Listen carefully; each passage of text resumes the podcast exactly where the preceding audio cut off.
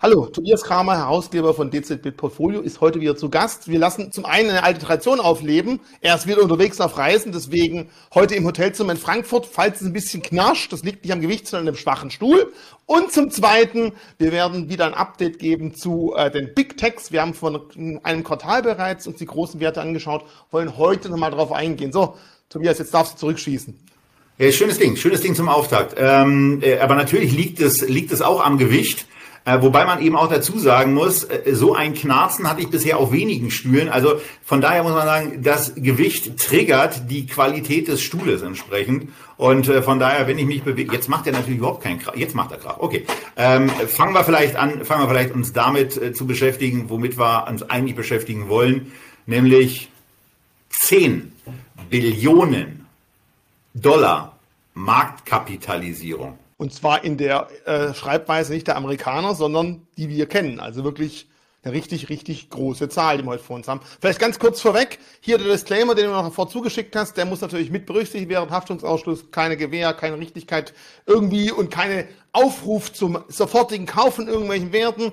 Und ganz zum Schluss gibt's dann nochmal Disclaimer von der Börse. Jetzt sind wir abgesichert und jetzt können wir auch loslegen. Aber bevor wir auf diese äh, Werte eingehen, wäre es natürlich interessant, dass man die Zahlen mal ein bisschen besser fassen kann. Äh, DAX 30, wie viel ist denn der Wert im Vergleich zu diesen fünf Aktien, die jetzt gleich drankommen? Ja, 1,4 Milliarden Euro, äh, 1,4 Billionen Euro, siehst du, da geht's schon los. 1,4 Billionen Euro, aber wir brauchen natürlich das Dollar-Äquivalent, das sind im Moment so etwa 1,7, dann auch schon nett aufgerundet. Und das heißt, die fünf Aktien, die wir jetzt besprechen in den nächsten 30 Minuten oder ein paar mehr, die sind 5,6 Mal DAX. Nur diese fünf. Also ein brutaler Unternehmenswert, um den es hier heute geht, äh, mit äh, ja, sehr beeindruckenden Umsatzentwicklungen, Gewinnentwicklungen, ähm, gar nicht so schrecklichen Multiples, das kann man ja auch schon mal ein bisschen vorwegnehmen, denn ähm, keine dieser fünf Aktien ist im Grunde genommen so, dass man sagen müsste, äh, komplett irrational, alle wachsen, ähm, bei allen sieht's gut aus.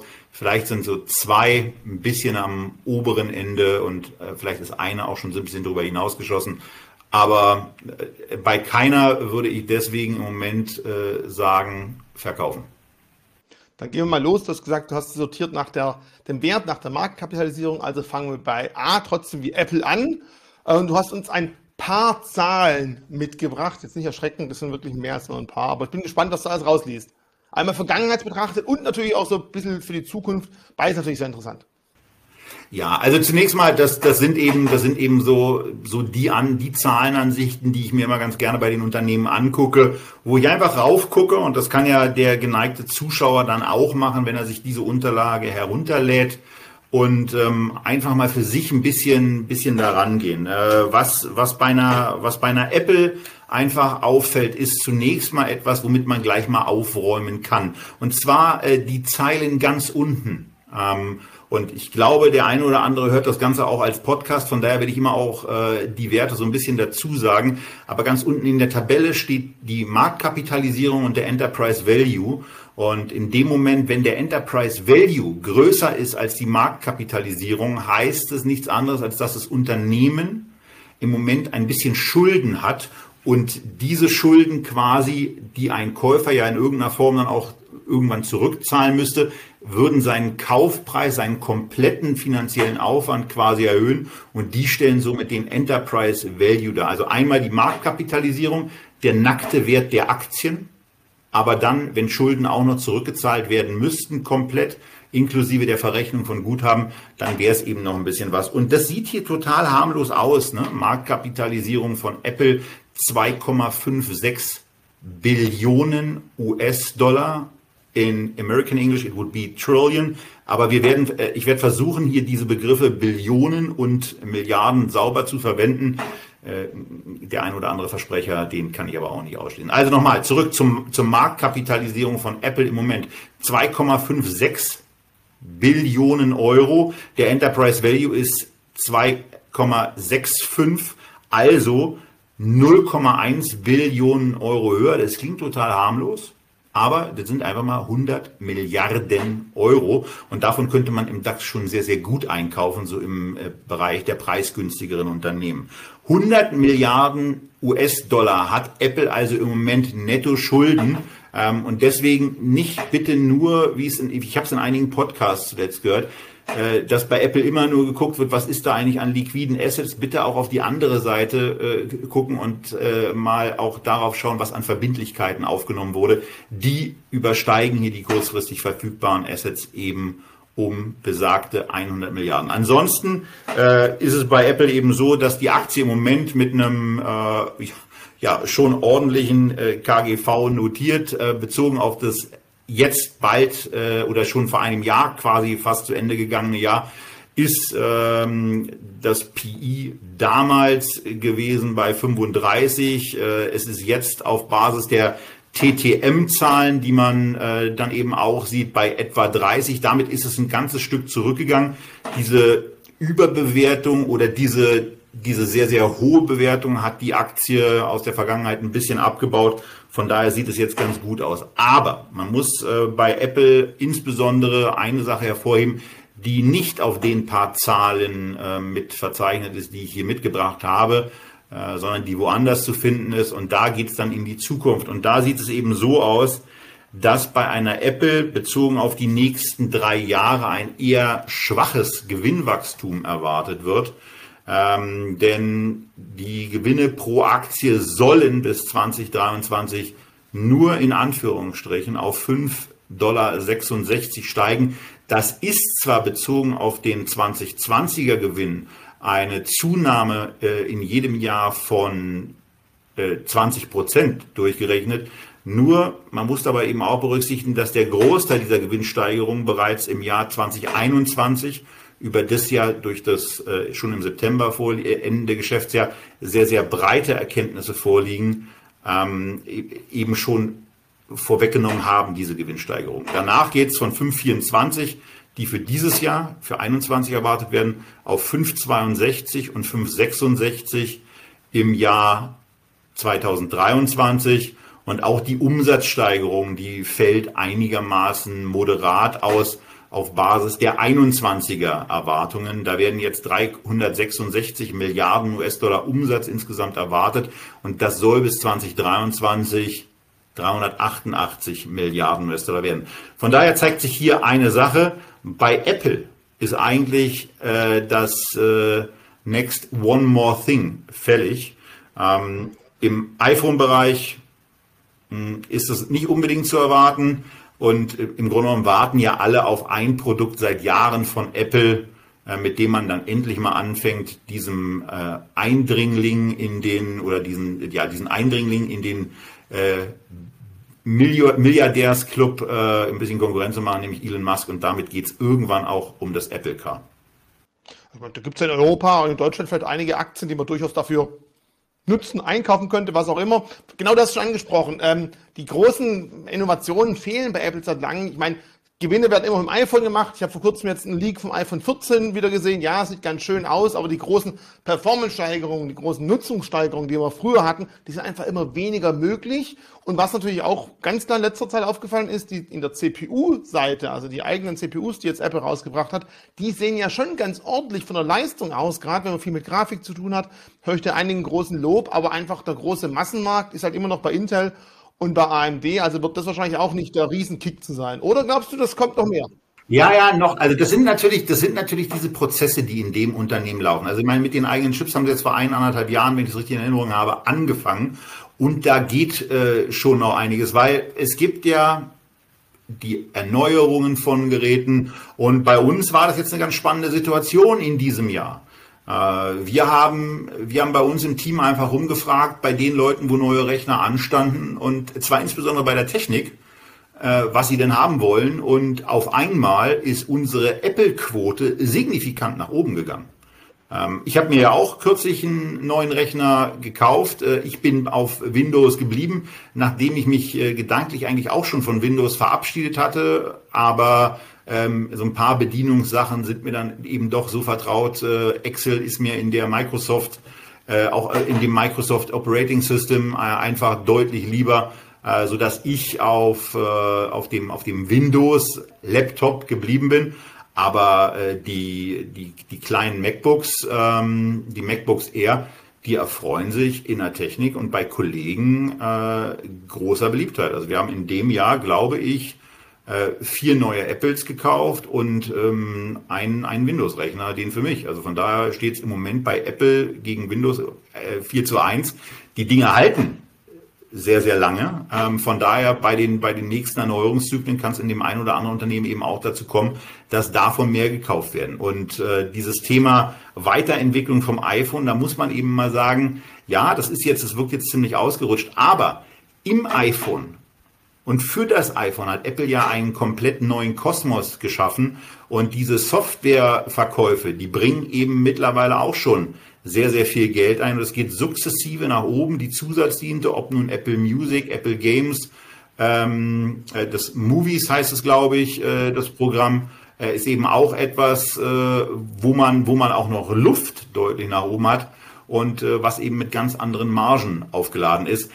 Apple ist übrigens wirklich eine Firma, die bietet sie, da bietet es sich mal an, dass wir bei den nächsten Quartalzahlen genau zu Apple äh, vielleicht mal so eine Art Deep Dive machen und dass wir da uns auch mal das Quartalsreporting etwas genauer anschauen.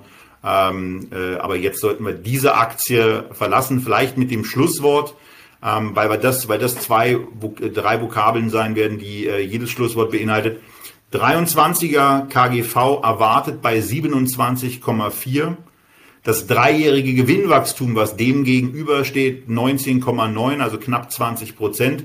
Und ähm, wenn man mit der Börse Stuttgart telefoniert, darf man ja auch mal an einen Stuttgarter Vermögensverwalter erinnern, nämlich Georg Tilenius, der in Deutschland damals das sogenannte Pack Ratio eingeführt hat. Also zumindest ist es mir durch Georg Tilenius äh, Mitte, Ende der 90er das erste Mal über den Weg gelaufen. Ähm, und er hat sich dann auch ein paar Sachen meiner Diplomarbeit damals angeguckt und mir dabei geholfen. Von daher, äh, die Reminiszenz sei erlaubt. Das Pack Ratio schaut sich das KGV und das Wachstum eines Unternehmens an. Äh, das langfristige Wachstum, was hier mit 20 Prozent erwartet wird. Das KGV für 2023 ist aber bei 27,4. Also KGV größer als Wachstum, was erwartet ist. Von daher ähm, wäre an der Stelle die Apple zwar eine gar nicht so teure Aktie, aber eine aus dieser Begrifflichkeit herauskommenden äh, keine, kein Kauf, der sich im Moment aufdrängt. Du hast schon gesagt, vielleicht kann dem einiges zutrauen, kommt irgendwann das nächste Big Thing mit einem großen Paukenschlag. Es gab ja auch länger Zeit Gerüchte, Kooperation mit Hyundai oder sonstigen Autohersteller für einen Apple Car. Aber das heißt damit, wir kommen zur nächsten Aktie. Du hast schon von deinem Microsoft Laptop gesprochen und da auch Microsoft die zweite Aktie ist, die wir heute anschauen wollen, passt es ja ganz gut zusammen. Hier mal die Zahlen von Microsoft. Ja, also wir sind, ich habe ich hab nicht nur einen Microsoft Laptop, sondern wir sind jetzt in äh, meinen beiden Firmen in den letzten Monaten auch komplett in die Microsoft-Welt umgezogen. Also unsere Mails äh, liegen äh, da auf den, äh, auf den, ich glaube, in Deutschland gehosteten Servern. Ähm, äh, darüber hinaus haben wir die Softwarepakete für äh, alle Mitarbeiter, die diese Softwarepakete dann auch nutzen wollen abgeschlossen und äh, also insbesondere das ganze Thema Laufwerkarchitektur äh, ist, wenn nicht, wie heute beispielsweise auch, äh, ein paar Bedienungsschwächen von meiner Seite oder auch von den Kollegen dazukommen oder immer so ein paar Merkwürdigkeiten, die beim Anwenden von Technik immer, immer passieren, dann ist das ein absoluter Hammer. Also ich habe selten äh, auch solche, solche Spaßerlebnisse gehabt beim Arbeiten, weil es für mich eben wirklich ein neues Erlebnis war, diese Cloud-Funktion in der Form zu haben, wie sie Microsoft mir jetzt liefert. Ähm, vor dem Hintergrund habe ich dieses Unternehmen auf einmal anders gesehen ähm, und sehr, sehr bedauert, dass wir das nicht schon vor ein paar Jahren bei uns eingeführt haben. Habe ich unseren Technikern auch gesagt, dass das sehr schade ist vor verschiedenen Hintergründen. Ähm, aber nichtsdestotrotz, jetzt kann ich zumindest auch auf der Produktebene für mich einschätzen, ist es ein, ist es ein Schritt nach vorne und äh, das ist es für uns definitiv.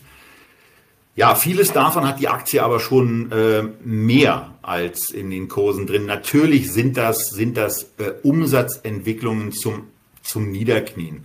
Äh, wir haben hier ein ungerades Geschäftsjahr, was im Juni 21 endet. Und wenn man mal einfach auf Juni äh, 2011 blickt und da die 70 Milliarden Umsatz sieht, die sich bis Juni 21 auf 168 gesteigert haben, dann ist das schon mal sehr beeindruckend, weil es 100 Milliarden mehr sind. Aber mal durchgerechnet ist es gar nicht so eine krasse prozentuale Steigerung.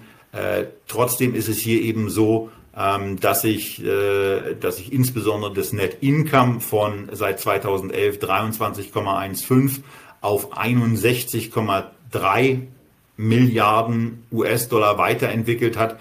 Also da ist es dann schon eine etwa Verzweieinhalbfachung vom Umsatz, eine Verdreifachung vom Net Income. Äh, das spricht eben dafür, dass sich die Marge ausgeweitet hat, was man dann eben auch sieht. Einschränken muss man hier noch ein bisschen sagen, in 2011 war das Jahr, wo Microsoft seinen absoluten Margenpeak hatte, bis Juni 21 denn da war die Nettomarge auf einmal bei 36,45 Prozent. Und da sind die Steuern, die in den USA zwar in geringerer Form, aber trotzdem abgeführt werden, eben schon mit dabei. Wir kommen an anderer Stelle nochmal später zu dem Thema Steuern in den USA, aber das ist eben etwas, was hochgradig beeindruckend ist. Hochgradig beeindruckend ist übrigens auch äh, der Blick in die Price-Sales-Ratio, Zeile, denn da kann man eine permanente Aufwertung, insbesondere so seit 2015 sehen. In 2015 war der Vergleich vom, von der Marktkapitalisierung oder vom Aktienkurs zum Umsatz je Aktie eben äh, bei 3,89. Äh, ähm, es stieg dann an in 2016 auf 4,5, dann auf 5,6, dann auf 7, dann auf 8,25, dann auf 11 und wenn man dachte in 2020 11 als äh, PS-Ratio, das reicht doch langsam. Nee, nee, nee. Äh, Im Juni 21 ist es bei 12,2 und im äh, und jetzt Mitte September des Jahres 2021 ist es auf dem Basis der ganz aktuellen Kurse und der zurückliegenden Zahlen fairerweise bei 13,6. Also boah, das ist schon viel und auch der Blick in die Zukunft äh, macht es dann nicht äh, viel erbaulicher bei einer, bei einer Microsoft. Denn äh, ausgehend von den 168 Milliarden Dollar Umsatz sollen diese Umsätze bis 2024, wir nehmen jetzt natürlich ähm, ein Jahr mehr, weil äh, die, wir blicken auch hier drei Jahre in die Zukunft und sagen hier eben 248 Milliarden US-Dollar soll dann der Umsatz sein. Das ist eine Steigerung von sensationellen, auch auf dem Level, wo das Unternehmen angekommen ist, von 14 Prozent. Aber ähm, wir kommen jetzt eben gleich auch noch zu den anderen Zahlen. Der Gewinn wird nur, ganz wichtig, Anführungsstriche, äh, deutlich gesetzt, um 12 Prozent gesteigert. Ähm, die, der Gewinn pro Aktie wird in 24 bei 11,30 äh, 11 Dollar erwartet. Und das entspricht dann einem KGV von 26,5, wo man sagen könnte, naja, bei der, bei der Apple war es ja eben 27,4, das ist ja dann niedriger. Ähm, da kann man sagen, ja, ist es, nur dummerweise, jetzt kommen wir wieder zurück auf das Tilenius Pack, das Price Earnings, äh, äh, Price Earnings und Growth Verhältnis. Da haben wir hier eben bei einer Microsoft nur ein 12-prozentiges Gewinnwachstum. Und 26er KGV durch 12er Gewinnwachstum heißt nichts anderes, als dass wir hier ein Pack-Ratio haben von 2,2. Damit ist die Aktie ähm, mit den Zahlen zu teuer. Da kann man natürlich immer noch ein Margenkaninchen irgendwann aus dem Hut zaubern. Aber also das ist äh, jetzt für mich ein bisschen doof, weil ich die Aktie ja als einzige von den fünfen, die wir hier heute besprechen, äh, leider nicht in meinem Depot habe. Und das ist natürlich bezogen auf die Kursentwicklung extrem bedauerlich, denn das machen wir vielleicht auch noch im Jahr 2011, als das äh, damalige Peak bei der Marge war, äh, schloss diese Aktie im Juni 2011 bei 26 US-Dollar. Und sie steht jetzt eben bei 300. Das ist schon ein bisschen traurig dann, wenn man da nicht investiert ist. Und diesen Vergleich könnte man nur bei jedem, bei jedem, bei jedem Ende machen. Deswegen vielleicht einfach mal die Unterlagen runterladen und sich das mal ein bisschen genauer angucken. Dann gebe unten mal den Link dazu, wenn es für dich okay ist, wo man diese Daten auch runterladen kann. Ich meine, Microsoft ist halt ein Unternehmen, das sich ganz klar äh, stark entwickelt, die Cloud-Branche sehr stark aktiv für sich nutzt. Azure als Cloud gibt es immer wieder auch äh, Soft mit der AWS. Wer ist besser, wer ist stärker? Da gab es dann auch schon im amerikanischen Verteidigungsministerium Probleme miteinander. Und du hast schon eins angesprochen. Früher war es so, wenn man gemeinsam an einem Dokument gearbeitet hat, da war es halt Schreibgeschützt, wenn ich es aufmachen wollte. Und jetzt in Office 365 kann man halt parallel dann arbeiten. Ich glaube, da kann schon noch einiges passieren. Oft denken sich, ja, was soll noch besser werden? Aber ich glaube, wir wachsen noch mehr zusammen und arbeiten noch mehr digital miteinander. Das sind solche Dienste durchaus interessant. Jetzt kommt vielleicht ein oder andere sagt, ja, wie sieht es mit dem Gaming-Dienst aus? Und mein Gaming, die Xbox und Co. ist ein relativ kleiner äh, Zubrotbringer für das ganze Segment. Also als wirklich die Software, Windows, die Microsoft-Pakete und vor allem die Cloud-Sparte wesentlich größer und interessanter. Ähm, und die Aktie, ja, du sagtest es schon, äh, ja relativ früh, ist so ein, eigentlich so eine langweilige Aktie, die schon seit Ewigkeiten gibt. Aber man muss einfach recht früh das Ganze sich anschauen und auch wirklich ins Depot legen, dann macht es ja auch Ewigkeiten Spaß. Ja, und vor allen Dingen, also das ist eben auch eine Aktie, ähm, äh, wo man eben auch äh, natürlich an der Strategie lange zweifeln könnte. Vielleicht kannst du ja einfach mal nicht so ein, so ein drei oder so ein Fünfjahreschart, sowas, sowas Pillepalle einblenden, sondern geh doch einfach mal auf 20 Jahre und dann guckt man sich einfach mal diesen sehr, sehr langen Seit, diese sehr, sehr lange Seitwärtsbewegung von einer, von einer Microsoft-Aktie an, der ja im Grunde genommen bis ins Jahr 13, ach, eigentlich auch noch 14, 15 reinging. Ich meine, wenn wir uns diese, diese End-Juni-Kurse angucken, 26, 30, 60, 34, 41, 44, 51 in 2016. Ähm, und äh, naja, dann, dann, dann wurde es eben irgendwann auch ein bisschen rabiater. Also äh, der Umsatz wurde gesteigert, das Multiple auf den Umsatz hat sich deutlich erhöht. Ähm, äh, und dann ging es eben irgendwie zur Sache. Und von den, von den 50 Dollar äh, mal latent abgerundet auf die 300 ist es eben immer noch eine Performance von 500 Prozent ähm, in, ja, in 1, 2, 3, 4, in fünf Jahren. Ähm, in fünf Jahren, äh, das ist ja ist ganz in Ordnung, finde ich. Also verfünffacher in fünf Jahren ist, ist schön.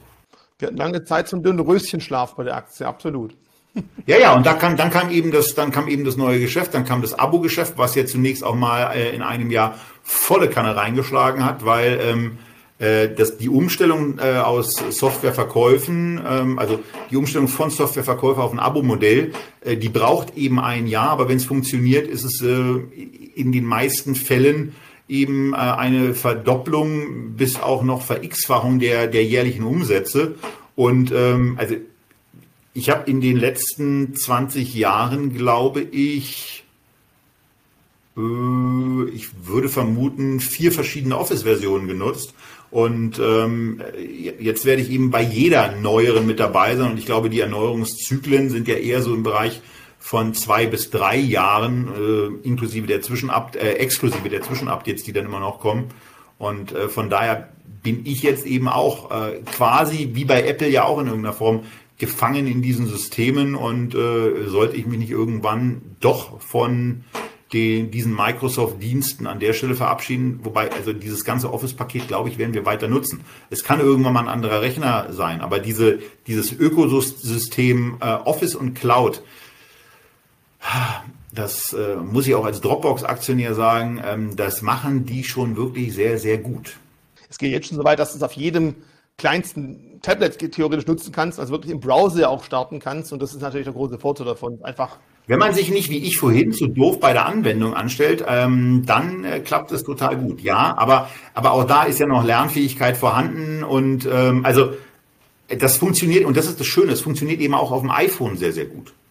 Wie gesagt, äh, dusseliger Nutzer immer mal außen vor, aber ähm, das funktioniert auf dem iPhone grundsätzlich gut und man hat dann eben in der Tat etwas am Rechner im Büro gemacht, haut sich möglicherweise ins Taxi rein und kann auch mal ganz kurz durchgehen, ist da jetzt wirklich alles drin und im Zweifelsfall auch wirklich noch, dann wird es ein bisschen äh, frickelig, äh, ins, äh, ins Word-Dokument äh, im Taxi reingehen. Dann hat man vielleicht aber auch noch den Laptop oder sein iPad mit dabei oder was auch sonst für, für Devices.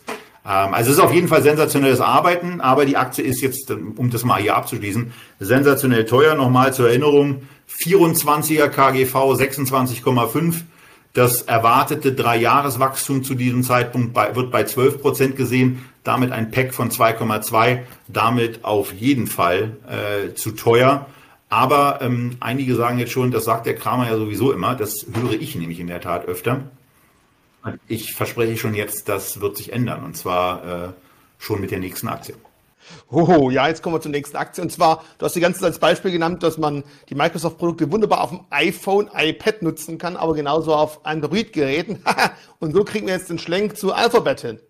Nummer drei heute.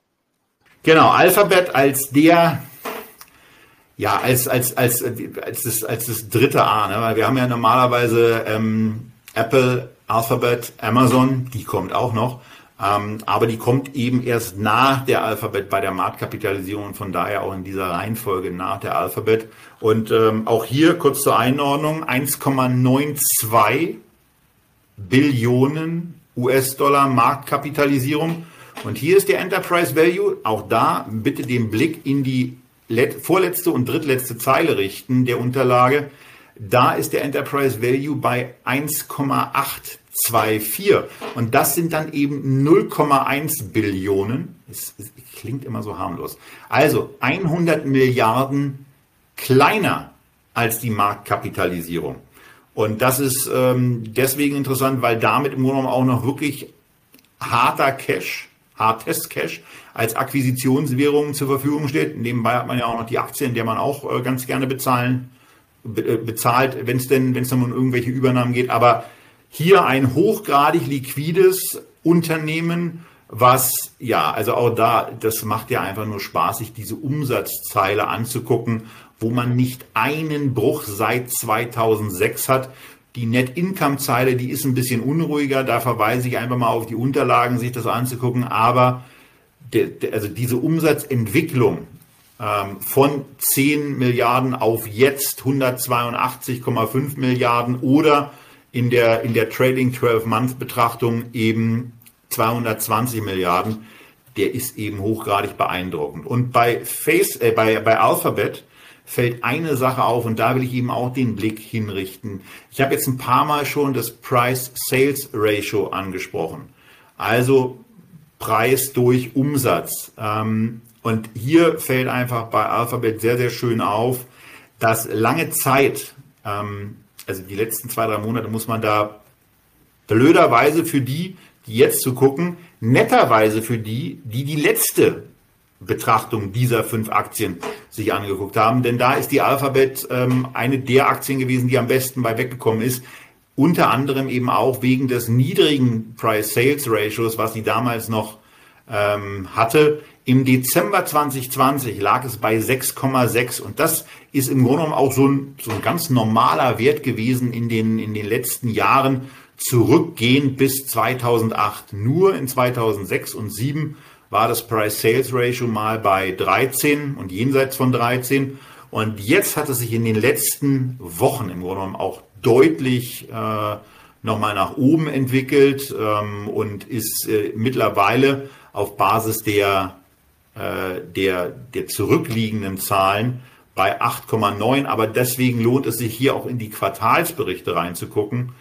Denn da ist es bei zwar höher bewerteten 7,56, ähm, aber das ist im Vergleich zu dem, äh, wie es in der Historie war, relativ moderat. Und hinzu kommt eben, dass es Alphabet gelungen ist, a, die Nettomarge deutlich auszuweiten und das trotz all der Investitionen, die man in die sogenannten Other Bets gemacht hat, von der ja unter anderem, und um die wahrscheinlich wichtigste zu nennen, die Waymo, ähm, auch mittlerweile mit einem Wert im Multimilliarden äh, und eigentlich auch Multi-100 Milliarden US-Dollar-Bereich bewertet wird. All das ist in dieser Aktie noch drin. Das produziert kein Cash, das produziert kein Geld. Im Gegenteil, das produziert im Moment immer noch Verluste, weil die Investitionen, die sich Alphabet aber leisten kann, eben gigantisch sind. Und warum können sie sich das leisten? Naja, weil sie da diese klitzekleine Suchmaschine ähm, betreiben, die eben äh, ja, Marktanteile signifikant jenseits der 80%-Marke hat und weil sie diese andere kleine Suchmaschine betreiben, wo unter anderem auch die Videos der Börse Stuttgart drüber gespielt werden, nämlich YouTube.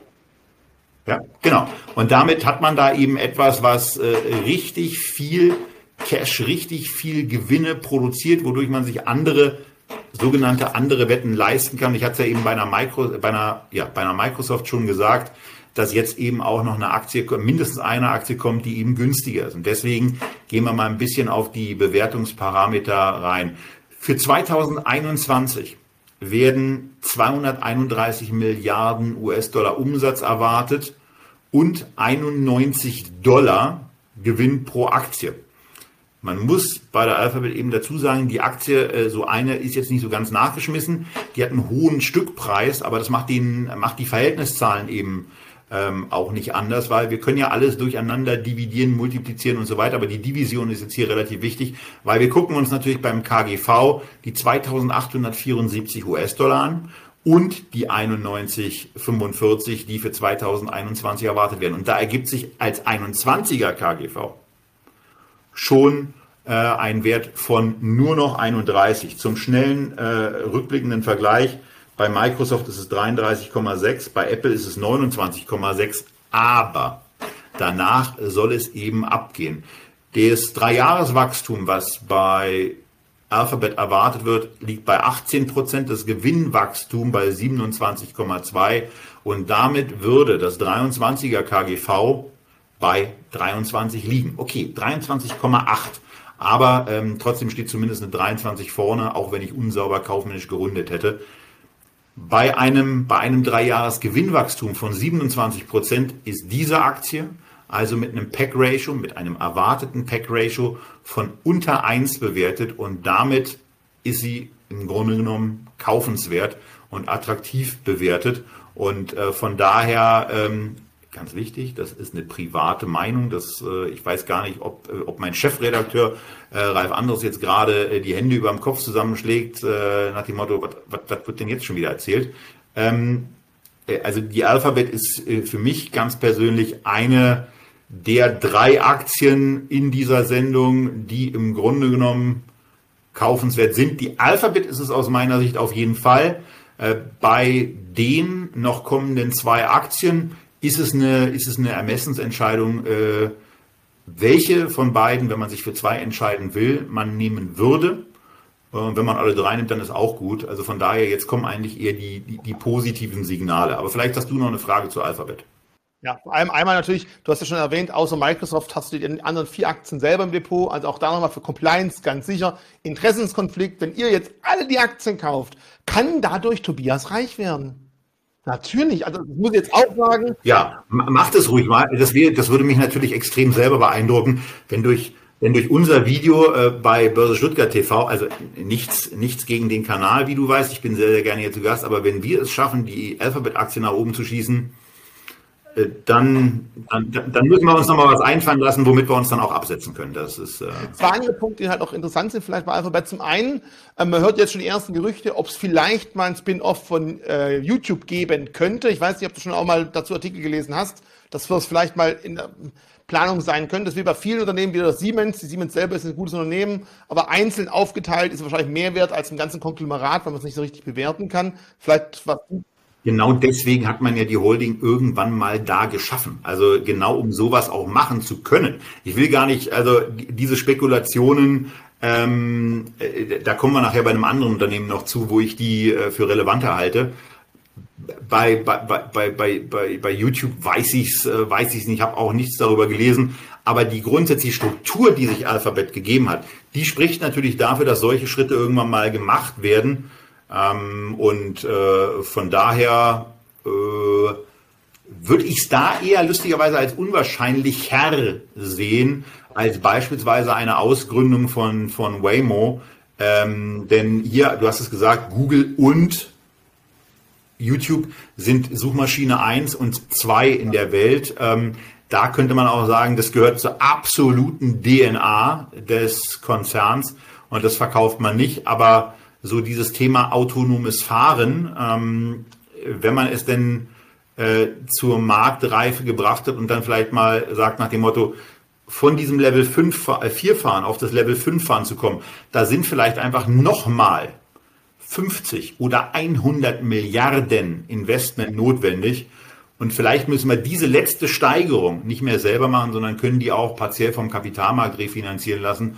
Und das könnte dann eben in der Tat dafür sprechen, dass man davon mal 20 oder 10 Prozent an die Börse bringt. Auch um den, äh, den Bewertungseffekt dann zu haben und dieses, dieses Unternehmen auch freischwimmen zu haben. Und vielleicht einen zweiten Punkt, den ich noch interessant finde bei Google ist, beim Fernseher, beim Movie-Streaming ist ja Google nicht wirklich dabei, aber vielleicht das nächst große, was kommen könnte. Wir haben erst beim Musikstreaming, Filmstreaming und einige gehen auch davon aus, dass das nächste so Computerstreaming, also Spiele, die man nicht mehr daheim vor Ort und seinem Rechner daheim laufen lässt, sondern auch per Streaming, in Deutschland fast unmöglich bei der schlechten Internetleitung, aber in manchen anderen Ländern, irgendwo Bulgarien oder so, geht das sicherlich wunderbar. Auch da ist Google Stadia äh, relativ gut schon am Start. Also auch das ist was, wo ich mir vorstellen könnte. Private, persönliche Meinung. Da gibt es noch mit Nvidia Now, da ist Amazon mit dabei. Natürlich PlayStation versucht da was zu machen. Microsoft, also beim Gaming und Streaming sind viele dabei, aber auch da ist Google diesmal zumindest mit am Start. Nicht wie bei den Movies, wo sie es komplett außen vor haben lassen. Da bin ich auch noch gespannt. Das wäre so was, wo ich in den nächsten Jahren als interessante Beobachten finde, als persönlich als Gamer. Das, das vielleicht nochmal deswegen. Aber hast du da nicht den Eindruck, also wenn, wenn ich auf dieses Thema angesprochen werde, ist, wird ganz oft ein Kanal gesagt, wo man diese Übertragungen sehen kann und das äh, ist eigentlich in meiner Wahrnehmung eher Twitch. Sehen ja, aber es geht ja nicht um das Zuschauen, sondern du hast später, du hast vorher gesagt, ein iPad in der Hand, die ganze Rechenleistung läuft in der Cloud mit einem schnellen Internetleitung und schnellen Ping spielst du super gute Grafiken, super tolles Spiel auf deinem gampigen, langsamen iPad von vor fünf Jahren und es läuft wunderbar. Also ich wirklich komplett Streaming mit Interaktion, mit Spiel, mit Steuern. Das kann für das nächste große kommen und ich behaupte auch die nächste PlayStation 5 ja, 5, 6, 6, 6, PlayStation 6 und das nächste Microsoft-Gerät wird sicherlich auch ein Streaming-Gerät sein, nichts mehr, was vor Ort laufen wird. Und da wird man natürlich bei unserem digitalen Ausbau in Deutschland manchmal vielleicht Probleme haben damit bin ich gespannt. Das sind die nächsten Punkte, wo ich da drauf schaue. Aber das, die, die PlayStation 6 ist ja noch absolute Zukunftsmusik. Äh, gehört auch in das Unternehmen eine Aktie, die wir heute nicht besprechen. Die Sony-Aktie ist heute nicht mit dabei. Aber äh, vielleicht sollten die sich auch erstmal darauf konzentrieren, dass sie die PlayStation 5 in ausreichender Zahl ausliefern, ähm, damit ich beispielsweise auch eine habe. Chip-Probleme und Co. und so. Ja, okay, du hast die Zahlen, die wichtigen abschließend zu Alphabet schon genannt. Dann können wir zur nächsten Aktie mit A kommen, richtig? Genau, wir können zur nächsten Aktie mit A kommen äh, und deswegen hatte ich ja gerade auch nochmal Twitch so ein bisschen gesagt, denn Twitch gehört ja zu einem Unternehmen, was eben auch mit A beginnt und äh, damit kommen wir jetzt zu Amazon, die ja eigentlich mit was ganz anderem angefangen haben. Das ja, aber die haben äh, etwas angefangen, was damals total langweilig klang. Warum soll ich mir Bücher online bestellen? Da gehe ich in den Laden, da fasse ich es an, da gucke ich rein meine, die Idee klingt heute total logisch, nur vor einigen, ja, das ist ja Jahrzehnte, kann man sagen, war es ja was ganz, ganz Ungewöhnliches. Ich habe vor kurzem mal die erste Amazon-Seite, vielleicht finde ich die noch und blende sie mal hier ein, eingeschaut, wie sie damals ausgesehen hat. Total putzig und wenn man guckt, was dabei rausgekommen ist, ein Riesenunternehmen mit ganz vielen Sachen. Vor kurzem habe ich gelesen, ähm, die haben ja in diesem Frühjahr MGM Studios aufgekauft. Also denen gehört jetzt nicht nur James Bond, sondern ganz viele andere Filme. Es kann so sein, dass nächstes Mal Q, das brandheiße Paket, an James Bond per Amazon Prime verschickt. Ich bin also gespannt, was da so kommen wird.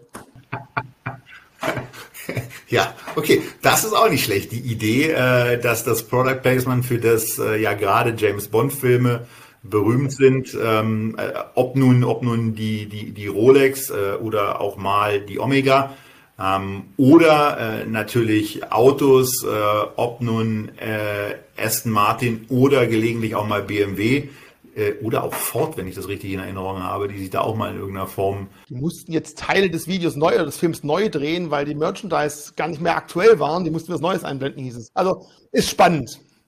Okay, also Amazon. Amazon ist äh, ja okay, also da auch da, ähm, das sind so, das sind dann ist dann eben auch so ein Unternehmen, wo die die die Umsatzzeile ähm, einfach nur einen fassungslos zurücklässt, wo man auch einfach sieht, was bedeutet eigentlich Zinseszinseffekt, ne? Wenn so Dezember 2006 auf 7 von 10,7 auf 14,8 äh, ups, was haben wir hier? Äh, das sind ja die Millionen, dann sind es die Milliarden. Wie gesagt, da kommt man eben mal durcheinander. 14,8 Milliarden US-Dollar und dann geht's direkt weiter mit 19, mit 24, mit 34, mit 48. Und so kann man es dann eben durchdeklinieren, bis man im Dezember 2020 bei 386 angekommen ist. oder bei dem, was für 21 erwartet wird, nämlich 477. 477 Milliarden US-Dollar Umsatz werden für 21 erwartet und zwar nach dem Pandemie ja, und dem E-Commerce Booster schlechthin. Nach diesem Push gelingt es Amazon nochmal in der Erwartung der Analysten, den Umsatz um 23 Prozent zu steigern und nebenbei eben auch den Gewinn um 33 Prozent zu steigern. Denn der Gewinn pro Aktie soll am Jahresende 21 dann eben knapp 56 Euro bedeuten. So, nun ist das klitzekleine Problem bei der Amazon-Aktie, dass der Aktienkurs 3525 US-Dollar ist und daraus ergibt sich dann ein Ist KGV oder ein äh, erwartetes KGV für den Gewinn pro Aktie äh, in 2021 von 63.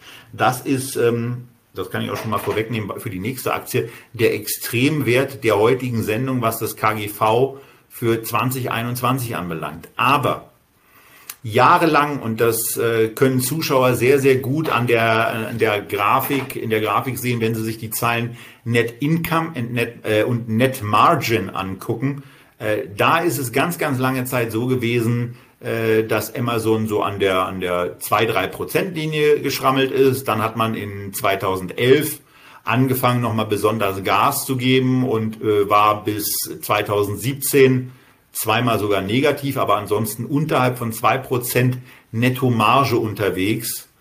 Ähm, und irgendwann hat es nicht mehr geklappt, die Gewinne so weit nach unten zu drücken. Ähm, und äh, irgendwann äh, flossen dann Ergebnisse aus diesen äh, auch milliardenschweren Investitionen in das Unternehmen zurück und die Nettomarge kletterte auf 4,3, auf 5,5 Prozent in 2020 und liegt jetzt in einer TTM-Betrachtung, also da Trading 12 Months, die zurückliegenden, jetzt zurückliegenden 12 Monate, inklusive also des zweiten Quartals 2021 bis zurück zum dritten Quartal 2020. Da sieht es jetzt eben so aus, dass die Nettomarge bei 6,6 ist. Und wenn man äh, sich dann auch noch mal weiter rechts davon in den einzelnen Quartalen tummelt, dann sieht man in, im März 21 mal so einen Wert, so einen Spitzenwert von 7,5 ähm, und auch im Juni 21 von 6,88. Also Marge steigt jetzt. Das liegt vor allen Dingen ähm, auch daran, dass man in der, im Bereich AWS, in den Amazon Web Services, äh, da, da läuft es im Moment einfach wie geschnitten Brot. Und äh, das ist eben auch eine der Fantasien. Wir hatten schon die Abspaltungsfantasien bei Alphabet. Ich habe gesagt, ähm, da ist eigentlich was, was äh, mir so ein bisschen näher ist, weil eine Amazon auf der politischen Ebene eben auch, ähm, zumindest in meiner Wahrnehmung, ähm, das ist immer ein bisschen schwierig aus der, aus der deutschen Perspektive, äh, die, da diesen Teil des amerikanischen Marktes zu kommentieren. Aber zumindest aus der Perspektive von mir hier ist es so, dass bei Amazon dieses Thema Zerschlagung und damit eben vielleicht auch Eigeninitiative Aufspaltung stärker gespielt wird. Und Amazon Web Services wären eben ein Element, den man abspalten kann. Es gibt eigentlich auch noch AMS. Ich glaube, dieser Bereich heißt nicht so, aber ich habe den äh, irgendwann mal angefangen so zu nennen. Ähm, und das wären dann die Amazon Media Services. Da ist das äh, ganze Video- oder Musikangebot eben dr drunter subsumierbar. Und eigentlich ist auch das etwas, was einen separaten Dienst darstellen könnte, wenn man denn wollte. Also von daher AWS, Amazon Web Services, ist eine Fantasie, dass das abgespalten wird und damit eben auch zusätzliches Bewertungspotenzial reinbringt. Ansonsten ist dieses und ist dieser Unternehmensteil bei Amazon natürlich sehr, sehr gut aufgehoben, weil er eben für äh, wirklich stark steigende Gewinne auch sorgt. Amazon Media Services ist ein, also ein anderer Bereich. Und was dann eben auch noch gibt, wenn wir diese verschiedenen Service-Sparten dann schon haben, dann geht es natürlich auch um den Bereich, mit dem Amazon groß und Multimilliarden und eben auch, naja, Multibillionen sind es noch nicht, es sind eben 1,79 Billionen US-Dollar Marktkapitalisierung ähm, Enterprise Value ist hier gleich, also da liegt nicht viel Cash rum. Die haben aber auch äh, keine Nettoverschuldung. Also von daher 1,8 Billionen US-Dollar ist dieses Unternehmen im Moment äh, sowohl an der Börse als auch faktisch wert. Ähm, und naja, es ist halt auf der einen Seite teuer, aber ich hatte ja gesagt, die Gewinne steigern sich jetzt stark. Und was eben das wirklich extrem beeindruckende ist, ähm, dass die Gewinne einfach weiter steigen. In 22 äh, soll alleine schon der Umsatz bei 567 Milliarden US-Dollar liegen und auch bis 2023 auf 650 steigen. Da könnten die Kritiker jetzt sagen, das sind ja gar nicht die Gewinne, ist richtig. Aber um das Ganze einzuordnen, sind vorher die Umsätze relativ wichtig. Die Umsätze werden also bezogen von 20 auf 23 um 19 Prozent pro Jahr weiter steigen. Und zwar ausgehend von dem Jahr, das eigentlich den stärksten E-Commerce-Booster weltweit auch nochmal dargestellt hat, nämlich das Corona-Jahr 2020. So, 19-prozentiges Gewinnwachstum, äh, 90-prozentiges 19 Umsatzwachstum und dem steht gegenüber und entgegen oder zur Seite ein 39-prozentiges Gewinnwachstum bei den Aktien, denn der Gewinn pro Aktie soll bis 2023 auf, 3, äh, auf 100 12 Euro, nee, Dollar 50 steigen. 112 Dollar 50. Jetzt zum Ende hin wird es schwieriger, die Begrifflichkeiten dann immer auseinanderzuhalten.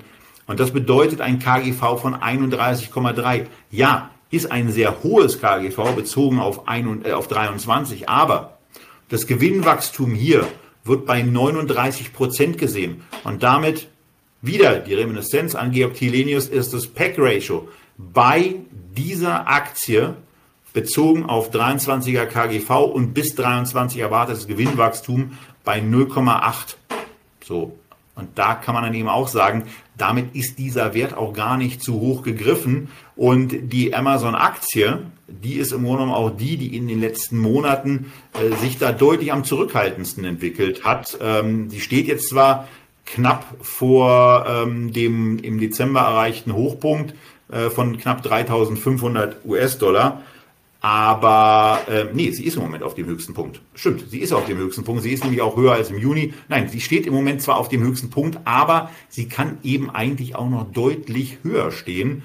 Ähm, denn die Abspaltungsfantasie ist da. Wie gesagt, das Pack-Ratio hier ist attraktiv. Äh, das Gewinnwachstum ist phänomenal. Und ähm, von daher ist es eben auch trotz eines höheren KGVs, wenn man es dann eben ins Verhältnis setzt, zum Wachstum, was das Unternehmen sowohl Umsatz als vor, aber vor allen Dingen gewinnseitig erwirtschaftet, ebenso, ähm, dass das äh, die 2a ähm, Kaufvariante aus meiner persönlichen Sicht darstellt. Die, also 1a ist eben äh, schon die Alphabet, äh, 2a ist die Amazon und 2b ist eben die Aktie, die jetzt den Schlusspunkt dieser Sendung darstellen wird, wenn Richie nicht noch eine Frage zu Amazon hat. Ich habe noch eins zum 2a, weil bei beiden A fällt natürlich eins auf. Ich weiß, hat jetzt keinen Einfluss auf die Qualität der Aktie an sich, ist eher psychologisch, aber beide sind so immens teuer, dass wahrscheinlich schon einige mal drauf warten. Könnte da mal vielleicht ein Split kommen, also teuer mit pro Aktie. Sie wirkt optisch teuer. Was natürlich auch als zusätzlichen Boost sein könnte, wenn einer von beiden auch sich mal entscheiden würde, einen Split zu machen. Ich weiß, die Aktie ist gleich gut, gleich schlecht, ob gesplittet oder nicht. Aber psychologisch hilft es häufig noch, zusätzlich einen kleinen Kick nach oben zu kriegen. Und das ist ja bei beiden A's möglich. Beide notieren irgendwo bei zweieinhalb, dreitausend Dollar drüber. Äh, und das wäre auch noch ein Punkt, der vielleicht noch interessant sein könnte, meiner Meinung nach. Also auch da nur eigene persönliche Meinung. Ja, okay, also deine eigene persönliche Meinung. Gut, dann will ich mich mal mit der Reaktion ein bisschen stärker zurückhalten. Ähm ich sage, die Qualität der Aktie ändert sich nicht, aber psychologisch bedingt einfach. Das Argument, das Argument eines Aktiensplits ähm, äh, für einen steigenden Aktienkurs anzuführen, nur weil es in der Vergangenheit so war, ich mag es eben einfach nicht und ähm, ich äh, kriege das dann in der Regel auch nicht so freundlich formuliert, von daher breche ich da vielleicht einfach ab. Will aber vor allen Dingen eins sagen, was machen wir denn mit einer Aktie? Mit, einer Akt, mit einem Aktienkauf beteiligen wir uns an einem Unternehmen und wir beteiligen uns bei einem Aktienkauf der Amazon-Aktien an einem absolut sensationellen Unternehmen äh, mit einem bombastischen Track Record und einem Pricing, was nicht so hoch ist. Es kann mal kurz passieren, dass ein eventuell bevorstehender Aktiensplit zusätzlichen Move in die Aktienperformance bringt. Aber das ist allenfalls etwas kurzfristiges und wird sich dann mittelfristig wieder nivellieren. Und der hohe Aktienpreis, der ist vielleicht ein Argument sozusagen nach dem Motto, oh, das fällt mir jetzt vielleicht mal ein bisschen schwer, mir eine Aktie zu kaufen. Aber Da kann doch jeder inzwischen bei einem Broker auch sein Konto haben, wo er einfach sagt, ich kann sparen ab einem Euro. Ich kann in Aktien sparen ab einem einzigen Euro. Und es gibt sogar Broker, da ist es kostenfrei möglich. Ab einem Euro zu sparen. So. Und in der Situation ist es eigentlich egal, weil ich kann für ein, also für, für ein Euro machen es hoffentlich nicht viele, weil es wäre dem Broker zu wünschen, weil damit kann er kein Geld verdienen. Aber man kann mit 25 Euro, man kann mit 20 Euro, man kann mit 50, mit 100, mit 200 sich immer Bruchstücke dieses Unternehmens kaufen. Und ähm, von daher muss man, äh, auch wenn man die Aktie jetzt im Moment vielleicht nicht im Ganzen kaufen kann, nicht warten, um äh, einen kleinen Bruchteil und auch wenn man eine ganze Aktie kauft oder wenn man mehrere ganze Aktien kauft, ist es eben auch trotzdem nur ein klitzekleiner Bruchteil, den man an diesem Unternehmen hat. Und man sollte sich nicht so stark mit dem psychologischen Element, äh, kann ich mir eine ganze Aktie kaufen äh, oder kriege ich nur Bruchteile, aufhalten, sondern einfach sagen, ich möchte Anteile an tollen Unternehmen haben, die einigermaßen vernünftig bewertet sind. Alphabet ist eine davon, auch wenn sie 2800 noch was US-Dollar kostet. Und Amazon, auch wenn sie 3500 noch was US-Dollar kostet, ist eine zweite, äh, die man, wenn man eben, wie gesagt, ganze Stücke nicht kaufen kann, einfach mal über einen Sparplan, über einen Aktiensparplan ähm, nachdenken sollte. Äh, die Möglichkeiten sind glücklicherweise vorhanden. Das, klar, also ob ich jetzt eine Aktie mit 2800 habe oder 10 mit je 280, das sagt nicht ja die Qualität der Aktie ändert sich nicht, aber psychologisch in der Vergangenheit war es kurzfristig mal durchaus ein Buch. Ja, du hast ja recht, es funktioniert ja. Äh, es funktioniert ja. Ich stehe trotzdem nur immer dann kurz Kopfschütteln da und es nivelliert sich natürlich auch. Also dann, dann, dann geht der Kurs vielleicht mal fünf Prozent in der Situation ab, aber deswegen, also äh, äh, wirklich, jetzt, äh, also das würdest du auch nicht sagen, hoffe ich. Ansonsten steht die Behaupt, äh, steht die, steht das Statement, was jetzt kommt. Wer wegen, wer wegen eines eventuell bevorstehenden Aktiensplits eine Aktie kauft, der ist ein Kapitalmarkt-Hornochse und sollte von Aktien besser die Finger lassen, weil das ist, äh, das wäre die albernste Spekulation. Wenn man, äh, so wie du es gesagt hast, den Effekt ganz gerne mitnimmt, da ist nichts gegen zu sagen, wobei man da eben sagen muss, das nivelliert sich und in diesen kleinen Spike, ja, da wächst das Unternehmen durch eigene Umsatzsteigerung zielgerichtet sowieso sehr, sehr schnell rein. Das eine schneller, das andere langsamer. Äh, Amazon und äh, Alphabet sollten es tendenziell relativ schnell tun. So, jetzt kommen wir zur letzten, zu deiner AF-Lösung. Und zwar zu nee, AB. Äh, nee, 2b, entschuldige, zu der 2b-Lösung ähm, von, äh, zumindest aus meiner Sicht, äh, ja, möglicherweise kaufenswerten Titeln dieser Sendung. Okay, dann äh, letzte Aktie, geringste Marktkapitalisierung, also quasi ein Billigheimer mit Facebook. Es ist ein Leichtgewicht ähm, äh, ein Leichtgewicht, was äh, nur ungefähr 65 Prozent des Wertes vom deutschen Aktienindex ausweist, denn die Marktkapitalisierung ist äh, auch hier eine Billion US oder eine Billion, muss man da korrekterweise sagen, eine Billion US-Dollar. 1,06 sind es ganz korrekt. Ähm, und äh, 1,03 ist der Enterprise Value, also 0, 0,03 Billionen US-Dollar sind da quasi Liquidität. Harmloser haben 30 Milliarden doch noch nie geklungen, oder? Putzig. Ist, ist absoluter Wahnsinn. Also diese Werte sind absoluter Wahnsinn. 10 Milliarden Unternehmens, äh, haben wir in dieser Sendung jetzt quasi äh, durchgekaut und sind beim, beim Schlusspunkt Facebook angekommen und du bist ja in äh, sozialen Netzwerken wesentlich aktiver als ich. Deswegen will ich mal zum Start gleich das, äh, gleich das Recht zur Fragestellung auch an dich nutzen. Was ist denn aus dem Facebook-Universum äh, für dich das Produkt, das Social Network, was du am intensivsten nutzt?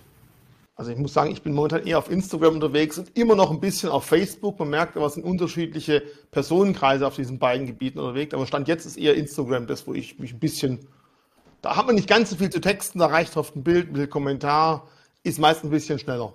Mhm. Und sonst so? Ja gut, WhatsApp, aber seltener, weil ich meistens da jetzt eher bei Threema unterwegs bin. Ähm, kommt aber nicht ganz oft mehr zum Einsatz, wie es mal war. Okay. Okay, also ich habe ich hab den Eindruck, dann, äh, also äh, WhatsApp hat immer so Wellen. äh, wo es dann, dann mal wieder so ein bisschen stärker in Ungnade fällt und ähm, ja, was, was, was eben noch nicht dazu geführt hat, dass es bei Investoren sonderlich in Ungnade fällt, äh, weder, weder WhatsApp selber noch die Aktie. Ähm, in letzter Zeit ist eine ganze Menge Schwung reingekommen. Äh, Facebook war am Jahresanfang in der Tat auch für mich noch eine Aktie, die ich äh, für interessant halte. Ähm, meine, meine Position habe ich schon vor einem Jahr äh, im Januar gekauft, also im Januar 2020. Äh, liege damit im Moment jetzt so knappe 60 Prozent vorne. Ähm, das war damals ein Tausch übrigens für eine in meinen Augen relativ hoch bewertete Apple-Aktie. Ich glaube, Facebook hat sich ein Stück schlechter entwickelt seitdem als Apple, aber das geht ja noch weiter und den Vergleich äh, können wir dann vielleicht auch ein andermal machen. Wir fangen ja jetzt gerade an, eine gewisse Historie äh, bei diesen fünf Aktien aufzubauen und das nächste Mal gucken wir uns einfach mal im Rückblick an, was hat sich eigentlich äh, von den Favoriten, wie haben sich diese Favoriten eigentlich entwickelt, wie haben sich äh, die beiden anderen Unternehmen Apple und Microsoft äh, danach entwickelt und äh, taugen diese Einschätzungen hier überhaupt was. Ähm, und ich, ich glaube nicht, dass sich das in, in, in, auf der Quartalsebene zeigen wird, aber im mittelfristigen Bereich nach ein, zwei Jahren ist es, glaube ich, sehr, sehr gut, äh, auch quartalsweise zu gucken, welche von diesen fünf Top-Unternehmen sind im Moment eigentlich kaufenswerter als die anderen äh, und danach auch äh, vielleicht Transaktionen äh, zu legen und das Geld, was man investiert, dahingehend äh, dann einfach anzulegen. Aber Facebook, ja, auch da. Äh, ne? Wir sind ja immer, das zieht sich ja so ein bisschen durch, äh, wenn man so eine, wenn man fünf solcher Folien macht, ähm, und ja, auch, auch da, äh, ich meine, das Unternehmen hat also 3,7 Milliarden, ja, 3,7 Milliarden US-Dollar Umsatz zu machen, ist ja schon mal was, also was unfassbar beeindruckendes. Hatten die in 2011. Und mittlerweile sind es auf der TTM-Betrachtung, also bezogen auf die letzten zwölf Monate inklusive zweites Halbjahr äh, 2021, äh, erstes Halbjahr 2021 sind es 105 Milliarden US-Dollar. Also ähm, man, man, macht mittlerweile äh, das Doppelte von dem, äh, was man, äh, mehr als das Doppelte von dem, was man im, im, im Jahr 2011 insgesamt mal gemacht hat, mittlerweile in einem Monat. Ähm, und äh, ja, brutales Wachstum, so auch in den letzten fünf Jahren. Da ist das Umsatzwachstum bei Facebook 37 Prozent gewesen. Ich muss hier nochmal bei den anderen Folien nachgucken, ob es irgendwo so hoch war. Nee, war es nicht. Facebook ist damit in der Vergangenheitsbetrachtung der absolute Wachstumsspitzenreiter und auch beim Gewinn pro Aktie. Der hat sich von 2015 bis 2020 von 1,29 auf 10,09 Euro erhöht. 50,9 Prozent pro Jahr. Da kann eine Apple mit 7,3 Prozent nicht mithalten, eine Microsoft mit 25,8 Prozent auch nicht, eine Alphabet mit 20,7 Prozent nicht. Na gut, eine Amazon könnte mithalten, weil im Jahr 2015 der Gewinn pro Aktie noch bei 1,25 lag und in 2020 bei 41. Gut, ist ein bisschen mehr pro Jahr, aber macht, glaube ich, auch deutlich, dass Facebook hier in der zurückschauenden Betrachtung mit 50 Prozent extrem beeindruckend unterwegs ist. Also ähm, ja, das ist alleine schon mal ein Wahnsinn.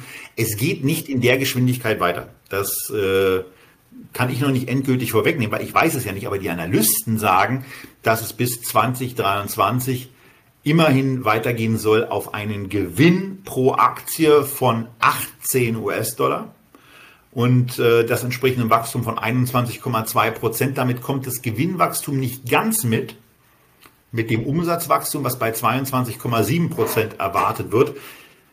Was mich persönlich ein bisschen überrascht hat, ähm, denn das spricht ja, das heißt ja eigentlich nur, dass sich die Nettomarge äh, nicht weiter erhöhen lässt. Okay, die ist jetzt im Moment gerade auch bei so 37,18. Das ist natürlich äh, ja auch wirklich äh, sehr, sehr viel als, als das, was äh, vom Umsatz dann nach allen Kosten und nach allen Steuern übrig bleibt. Aber eigentlich hätte ich da erwartet, dass das schon noch ein, ein gewisses Stück zumindest äh, weitergehen kann. Aber die Analysten sind hier aus welchen Gründen auch immer skeptischer, obwohl ja eigentlich noch einiges ansteht.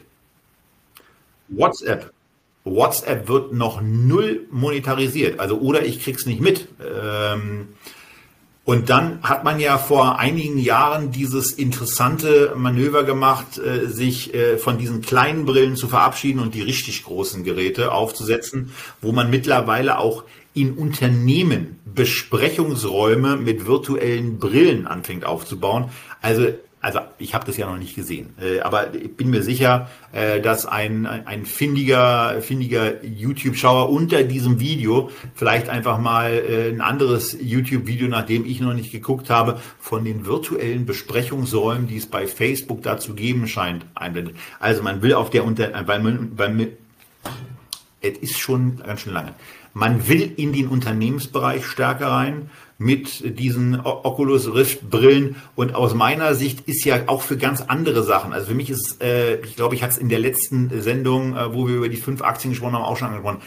Äh, für mich ist es ein völlig klares Thema, dass Sky und andere Pay-TV-Kanäle in, ja, eigentlich müsste es aus, mein, aus meiner Prognosesicht müsste es eigentlich schon da sein. Ich bin der festen Überzeugung, dass die in diversen Stadien 180 Grad Kameras aufbauen werden und dass man irgendwann in der Lage sein wird, auch ähm, das Live-Erlebnis mit einer, mit einer äh, 3D-Brille nachzuempfinden. Man wird sich im Stadion umgucken können. Man wird ans Spielfeld ein bisschen heranzoomen können. Äh, man wird die Fankurve äh, direkt auf dem Ohr haben, möglicherweise auch dann noch mit den akustischen Unterstützungen, wenn man den Kopf stärker nach links dreht. Also da ist eigentlich sehr, sehr viel drin, so dass ich mich über dieses sehr zurückhaltende, über diese sehr, sehr zurückhaltende Wachstumserwartung bei der Facebook ein bisschen wunder, aber ähm, äh, ich da eben auch unterstelle, dass die Analysten sich das sehr, sehr genau angeschaut haben. Virtuelle Museumsbesuche, virtuelle Konzerte oder auch im Homeoffice nicht mehr am Küchentisch sitzen und keine Monitore aufbauen können. So eine Brille auf, du hast dann virtuell drei, vier Monitore um dich rum. Also ich glaube, da kann, geht schon noch einiges. Gerade durch dieses längere Lockdown, durch viel Homeoffice, da fällt mir plötzlich auf, wie viel man durchaus damit auch ersetzen oder ergänzen könnte. Also es bleibt definitiv spannend. Und ich komme jetzt zum Thema Gaming. Auch das ist natürlich ein ganz klarer Punkt für die Brille. Also es gibt einige Punkte. Ich habe noch keine, aber vielleicht werde ich mir demnächst mal eine zulegen. Wobei der Markt noch wirklich nicht so weit ist, dass da wirklich viele Anwendungen dafür gibt für die breite Masse. Noch nicht, aber aber, aber wirklich, stell dir, stell dir mal vor, stell dir mal vor, der, der FC Liverpool würde anfangen in seinem Stadion sechs Kameras aufzustellen. Haupttribüne, Fanblock, irgendwie ein bisschen weiter weg. Keine Ahnung, was es da so gibt. Ähm, äh, wenn ich mir so ein Live-Erlebnis vorstelle und im Grunde genommen das auch äh, im Rahmen eines Abos oder von äh, Pay-per-View-Modellen ins Wohnzimmer holen kann, das ist ja so eine signifikante Veränderung eines Live-Erlebnisses. Ähm, also klar ist mir lieber äh, im, im Stadion zu sitzen ähm, und im Olympiastadion zu Berlin ist es ja aufgrund merkwürdiger Leistungen des äh, gastgebenden Teams dort auch relativ leicht, Karten zu bekommen. In Liverpool ist es schwieriger oder live beim Super Bowl mit dabei zu sein äh, und die heimische Couch nicht zu verlassen. Das sind äh, meiner Meinung nach die absoluten Top-Szenarien für diese Brillen. Äh, Facebook ist da sehr, sehr früh positioniert gewesen. Facebook hat massive Reichweite ähm, bei Menschen, äh, also Milliarden Nutzer, äh, auf die, an, an, die kommt Facebook eben ran, im, im Gegensatz äh, zu vielen anderen und auch wesentlich leichter als ganz, ganz viele andere. Und äh, das sind meiner Meinung nach Chancen. Ähm, und äh, ja, bezogen auf die, auf die Gewinnerwartung hier auch nochmal abschließend genau die Zahlen auch, die wir jetzt für alle anderen vier Aktien auch schon hatten. Gewinn pro Aktie also bei 18 US-Dollar erwartet für das Jahr 2023 158,7 Milliarden US-Dollar soll der Umsatz sein.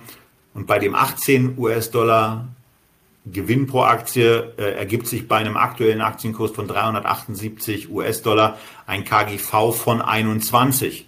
Und verglichen mit dem 21,2er Gewinnwachstum, was für die nächsten drei Jahre erwartet wird, äh, ergibt sich damit ein Pack-Ratio von 1,0. Also äh, die Aktie ist an der Stelle vor diesem Hintergrund fair bewertet.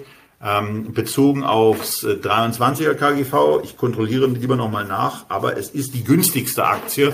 Ähm, also von daher bei Facebook geht eigentlich auch noch was. Deswegen ähm, ist es da aus meiner Sicht die, die 2B-Aktie neben der 2A-Aktie Amazon ähm, und äh, ja, Microsoft und auch Apple, ähm, aber vor allen Dingen Microsoft, also die, die da, da sehe ich die Kursentwicklung dann schon äh, sehr, sehr skeptisch äh, für die nächsten sechs bis zwölf Monate.